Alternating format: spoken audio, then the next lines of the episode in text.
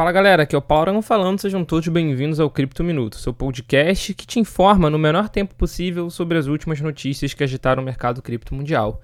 Para começar o Cripto Minuto de hoje, a gente vai falar sobre a saga do antigo CEO e o fundador da FTX, o SBF, o Sam Bankman-Fried. E ele concordou em ser extraditado para os Estados Unidos no julgamento que foi realizado no dia de ontem, segunda-feira 19.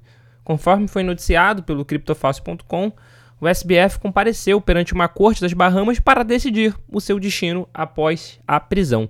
De acordo com a Reuters, o SBF deve enfrentar acusações de fraude nos Estados Unidos assim que pisar em solo americano. A decisão contradiz uma fala do advogado do fundador da FTX, que chegou a dizer que a extradição não seria aceita e não seria feita de forma voluntária de maneira alguma. No entanto, SBF mudou de ideia na última hora e concordou com a extradição.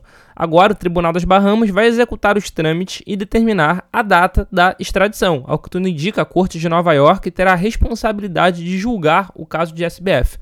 Junto com a acusação de fraude, o ACO pode responder pelo roubo de bilhões de dólares de clientes da FTX. Esses fundos serviram para cobrir perdas na Alameda Research, que era uma empresa irmã da FTX.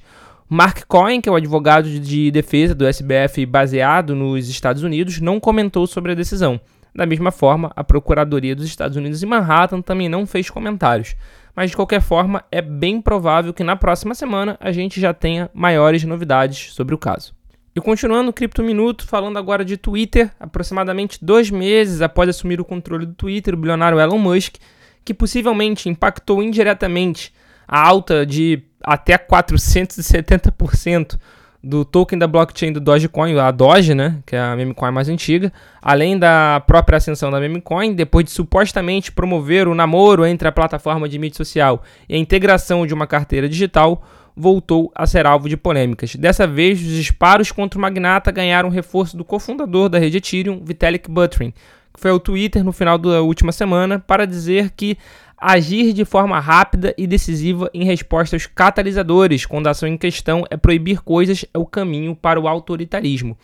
Vitalik respondia uma publicação de um pseudônimo que justificava os banimentos recentes das contas de Twitter atribuídos a Elon Musk, dizendo que o empresário agiu de forma rápida e decisiva em função da entrada no sistema que serviram de catalisadores. No último domingo, o próprio Elon Musk decidiu publicar uma votação no Twitter questionando se ele deveria ou não deixar a função de head da plataforma. Enquete que na tarde dessa última segunda-feira, ontem, dia 19, contabilizou mais de 57,5% né, favoráveis à saída de Musk, contra o, o restante né, defendendo a permanência.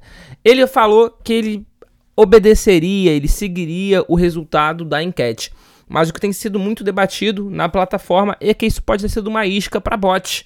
Por quê? Porque ele fez uma enquete similar em relação a, votação, a liberar ou não a conta do ex-presidente Trump. E apesar da quantidade de votos ter sido muito similar, cerca de 15 milhões nas duas, a quantidade de likes nessa segunda enquete foi muito menor, a quantidade de comentários foi muito menor, a quantidade de retweets foi muito menor, o que é um indício de bot.